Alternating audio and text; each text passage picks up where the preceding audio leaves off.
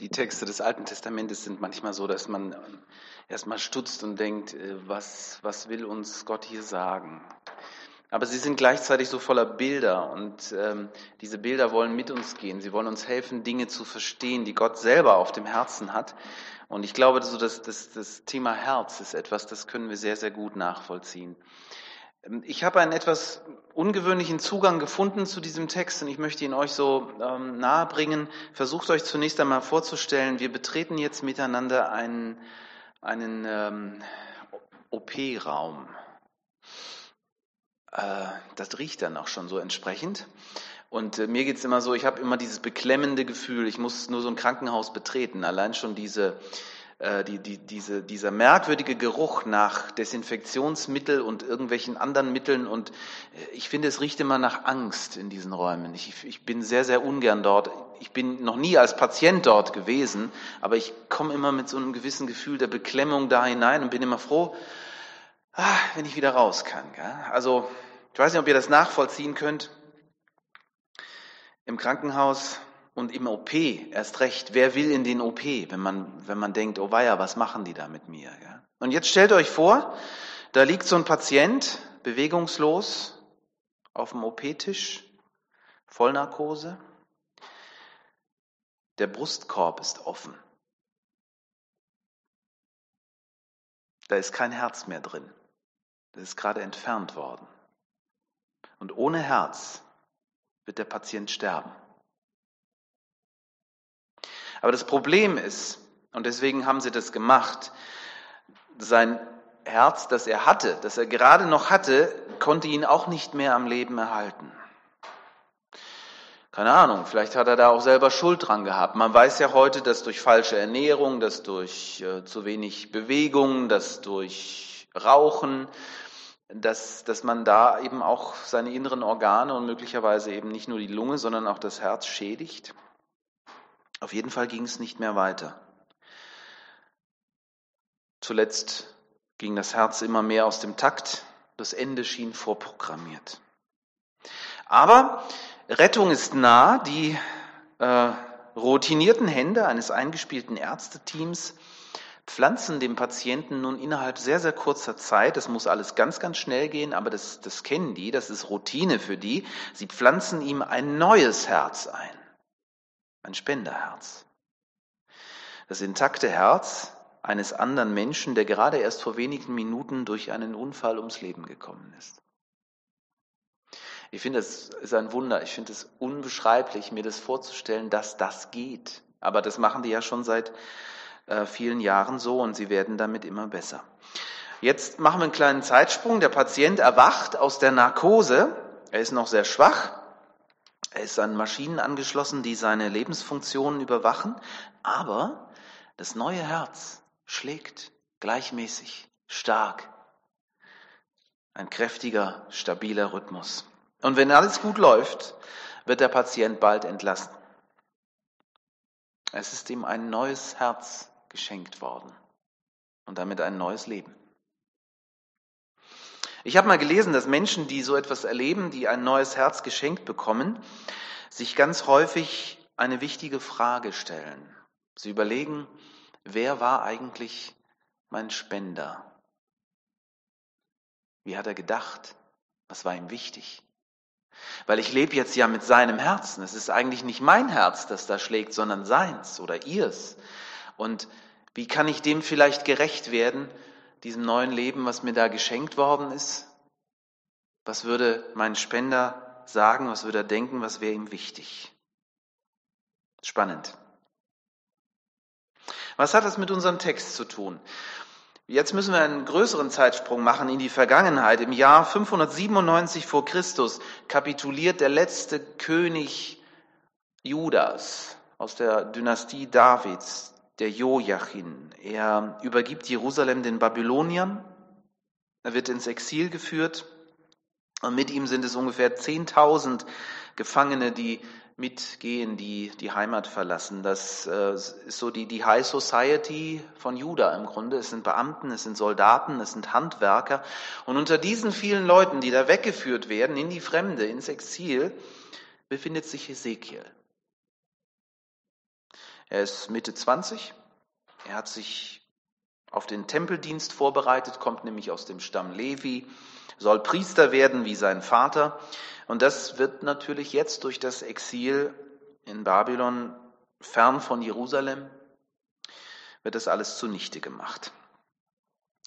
Aber er ist ein, ein begabter junger Mensch, er ist redegewandt und äh, fünf Jahre später, er ist vielleicht 30, beruft Gott ihn als Propheten in seinen Dienst. Wenn man Hesekiel liest, dann Hesekiel ist anders als die anderen Propheten, weil er ganz andere, sehr, sehr spannende Bilder hat, die, die zum Teil auch äh, unheimlich sind. Die tauchen dann hinterher wieder im Buch der Offenbarung auf, beispielsweise. Ja, wenn man Offenbarung liest und Hesekiel kennt, dann hat man ganz viele Aha-Erlebnisse, müsst ihr echt mal probieren. Und ähm, Hesekiel wird von Gott her ganz klar, Gott beruft ihn zum Propheten und Hesekiel ähm, wird ganz klar, warum, warum sind wir hier in der Fremde, warum sind wir nach Babylon gekommen, warum sind wir im Exil. Und darauf findet er ähm, eine Antwort. Er sagt, die Sünde des Volkes Israel, Juda, hat letztlich dazu geführt, dass wir hier sind. Um in diesem Bild zu bleiben, das wir gerade hatten, die Sünde ist wie eine Krankheit, die die Arterien verstopft, die ähm, das Leben immer mehr einengt und die am Ende das Herz Israels irreparabel geschädigt hat.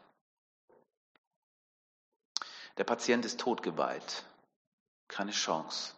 Das ist das, was Ezekiel in Bildern, in Geschichten dem äh, Volk in der, im Exil praktisch so weitergibt. Er sagt, um in diesem Bild zu bleiben, das Exil ist so ein, eine Art wie, wie so ein Herzinfarkt. Das ist ja so, so ein erstes ganz, ganz immenses Zeichen für einen Menschen, das ihm sagt, so geht's nicht weiter. Das geht dem Ende entgegen, wenn, wenn du so weitermachst, ja. Ein untrügliches Zeichen.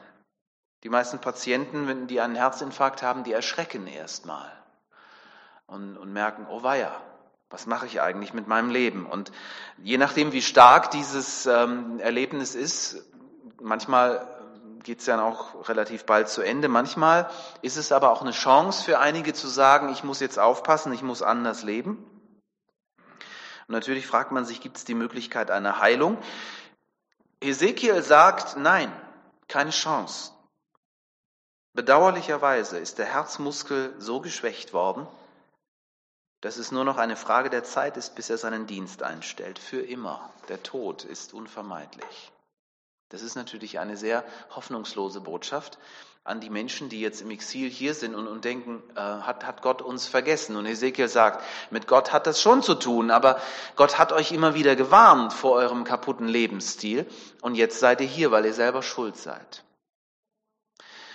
Wir schauen mal kurz ins Neue Testament. Paulus greift den Faden dort auf, wenn er schreibt im Römerbrief, der Sünde sollt, der Lohn der Sünde, oder man könnte auch übersetzen, der, die, die Folge der Sünde ist der Tod. Dann schreibt er an die Christen in Rom und entfaltet in diesem sehr langen Lehrbrief die Ursache und Wirkung der Sünde im Leben eines Menschen. Und es passt hier dazu, weil, weil man plötzlich spürt, die Sünde ist eine Krankheit die das Leben bedroht. Sie ist eine lebensbedrohende Macht. Ich weiß nicht, das kennt ihr vielleicht auch, habt ihr vielleicht auch schon mal gehört. Ich habe gedacht, ich äh, hole das ähm, an dieser Stelle mal wieder für euch hervor. Sünde, was das überhaupt bedeutet. Im Neuen Testament steht hier das Wort Hamartia im Griechischen. Und wörtlich übersetzt bedeutet das Zielverfehlung. Habt ihr bestimmt schon mal gehört. Zielverfehlung. Ein erklärendes Bild dazu, das, das zu verstehen hilft, wo kommt das eigentlich her. Stellt euch vor, es gibt einen Schießwettbewerb. Äh, die stehen da alle mit ihren Bögen und mit ihren Pfeilen. Ja, und da steht dann so ein Schütze mit seinem Bogen, geht in Stellung, legt den Pfeil auf die Sehne, visiert das Ziel an. Ich habe mich äh, vor ein paar Wochen mal mit Stefan Wawro unterhalten, der macht das. Ne? Die, die gehen mit ihren Bögen und Pfeilen dann auch in den Wald und schießen da und ähm, das, ist, ähm, das ist für ihn eine unheimlich entspannende Sache auch. Aber es ist, glaube beides. Es ist, hat immer auch mit dieser Spannung zu tun. Er sagt, wenn der Pfeil dann auf der Sehne ist und du, du musst erstmal so diesen inneren Ruhepunkt in dir selber finden, wenn du das Ziel anvisierst. Und dann musst du dir sicher sein, und wenn du den Pfeil loslässt, dann trifft er oder er trifft nicht. Und genauso war das damals auch bei den Griechen und bei den Römern. Der Pfeil schnellt durch die Luft und bohrt sich in die aufgestellte Zielscheibe. Leider, leider eine Handbreit von der Zielmarkierung entfernt. Der Schiedsrichter ruft laut Hamartia. Ziel verfehlt. Ja, da kommt dieser Begriff her. Und er hilft zu verstehen, was Gott sagen will, ähm, was, was Sünde eigentlich bedeutet. Und dann merken wir plötzlich, dass Sünde viel mehr ist, als wir vielleicht manchmal denken. Wir denken an so schlimme Dinge, ja, aber letztlich sind wir Sünder, weil wir ständig irgendwelche Dinge tun, die nicht ans Ziel heranreichen oder die übers Ziel hinausschießen. So sind wir Menschen nun mal.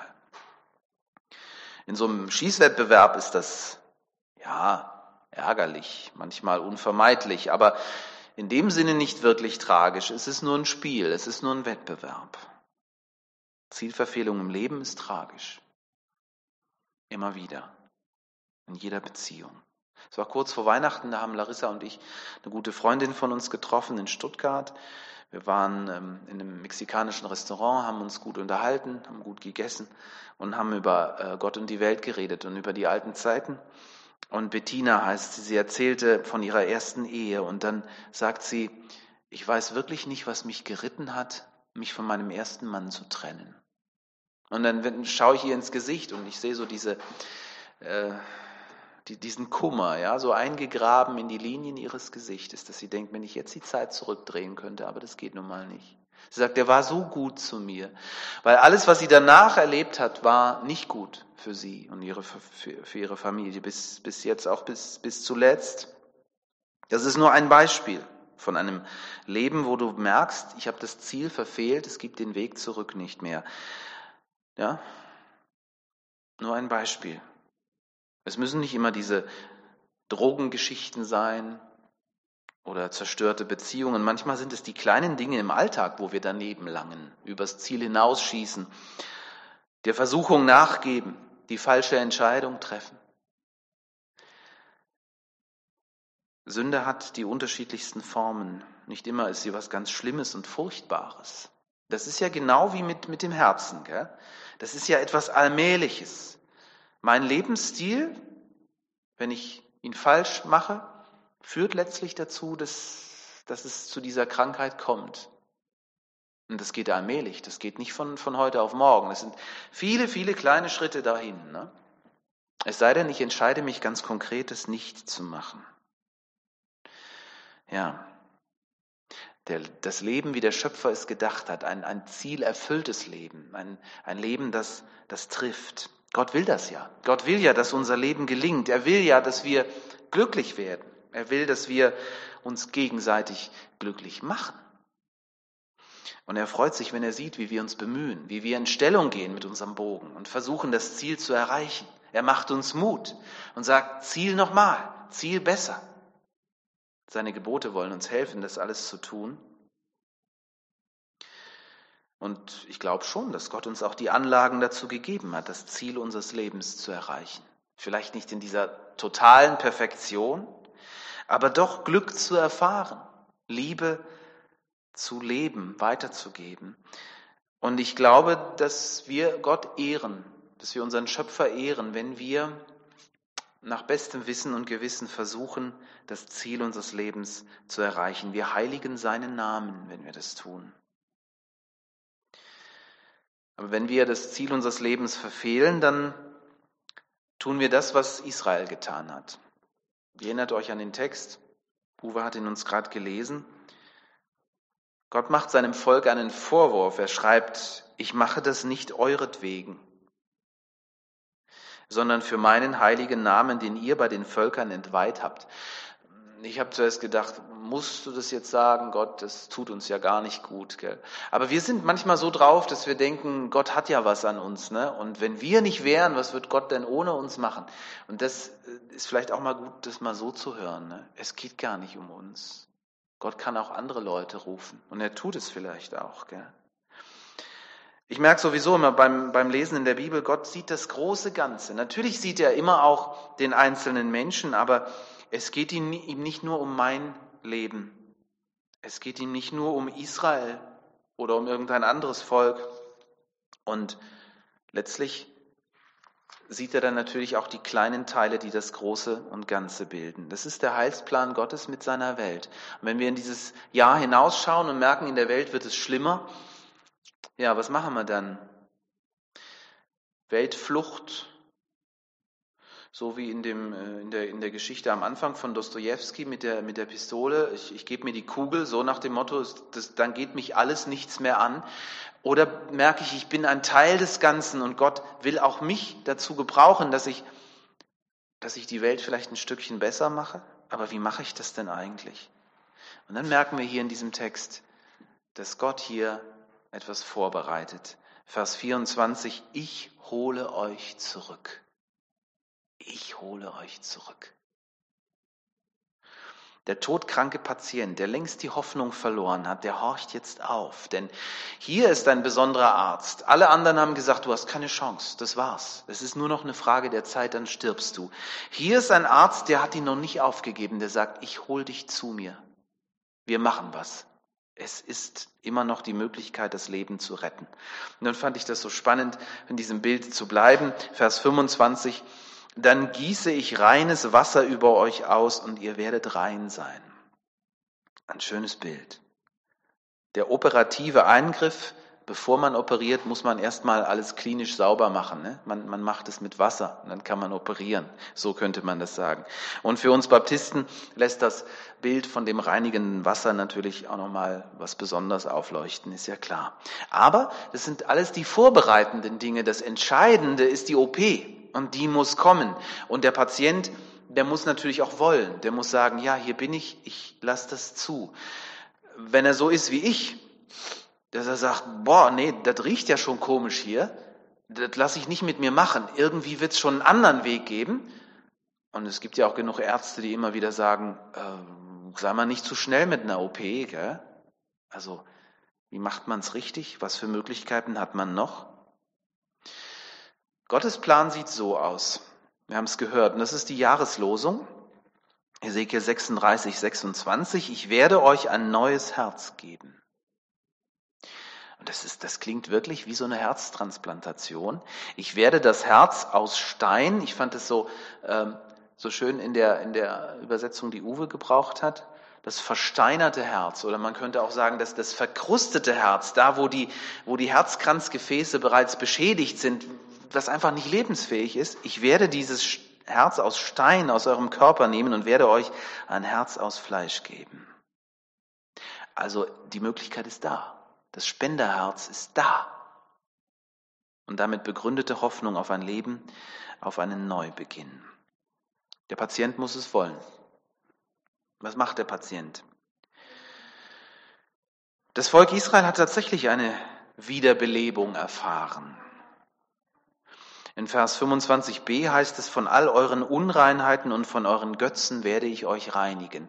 Interessant ist, wenn man die nachexilischen Propheten liest, also die Propheten, die dann praktisch aufgetreten sind, nachdem ein Großteil des Volkes wieder im Land war, wieder zurückgekommen ist, dann liest man nichts mehr von irgendwelchen Götzen. Das Problem Götzendienst war erledigt.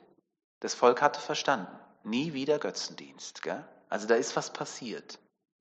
Aber ist es zur OP gekommen?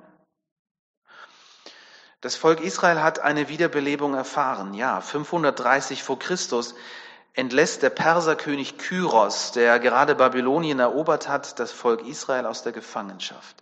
Unter dem Priester Esra kehren viele Juden in die Heimat zurück. Langsam zwar, unter großen Mühen, aber sie bauen das Land wieder auf. Sie haben verstanden, was zur Vertreibung geführt hat, ihre Zielverfehlung, ihre Sünde und sie sagen sich nie wieder, wir werden es jetzt besser machen, wir werden besser zielen lernen. Wir werden ein Leben führen, wie es Gott gefällt, nie wieder Götzendienst. Aber, ist jetzt eine steile Behauptung von mir, die OP hat nie stattgefunden, weil der Patient, bevor es dazu kommen konnte, den OP-Tisch wieder verlassen hat. Er ist abgehauen. Er hat mit Medikamenten das mit seinem Herzen wieder hingekriegt oder zumindest so einigermaßen. Und er hat besser zielen gelernt. Nicht jeder Schuss ein Treffer, gell, aber durch Kraftanstrengung, durch tägliche Übung, durch Disziplin wird es zu schaffen sein. Im Grunde ist das, was ich jetzt gerade beschreibe, das, was wir im Neuen Testament finden. Es ist die Welt, in der Jesus lebt. Das Judentum hat angefangen, besser zu zielen. Israel hat verstanden, warum Gott zornig war. Es war die Sünde, also müssen wir die Sünde in jedem Fall vermeiden. Und sie kommen dahin, eine fromme Gesellschaft aufzubauen. Jesus wird in diese Gesellschaft äh, hineingeboren. Aus den guten Geboten Gottes, die man schon vorher kannte, aus den zehn Geboten beispielsweise aus der Tora haben die Pharisäer ein unglaublich komplexes Regelwerk aufgebaut von ganz, ganz vielen weiteren Geboten, die letztlich nur helfen sollen, dass man das Ziel besser trifft. Aber das ist nicht die Lösung. So verlängert der Patient sein Leiden nur. Weil Paulus schreibt in Römer 3, 23, denn alle Menschen haben gesündigt. Das heißt, es ist gar nicht möglich, das Ziel wirklich zu treffen. Sie haben das Leben in der Herrlichkeit Gottes verloren. Anders gesagt, jeder Mensch verfehlt sein Ziel, egal wie sehr er sich bemüht. Hamartia, daneben.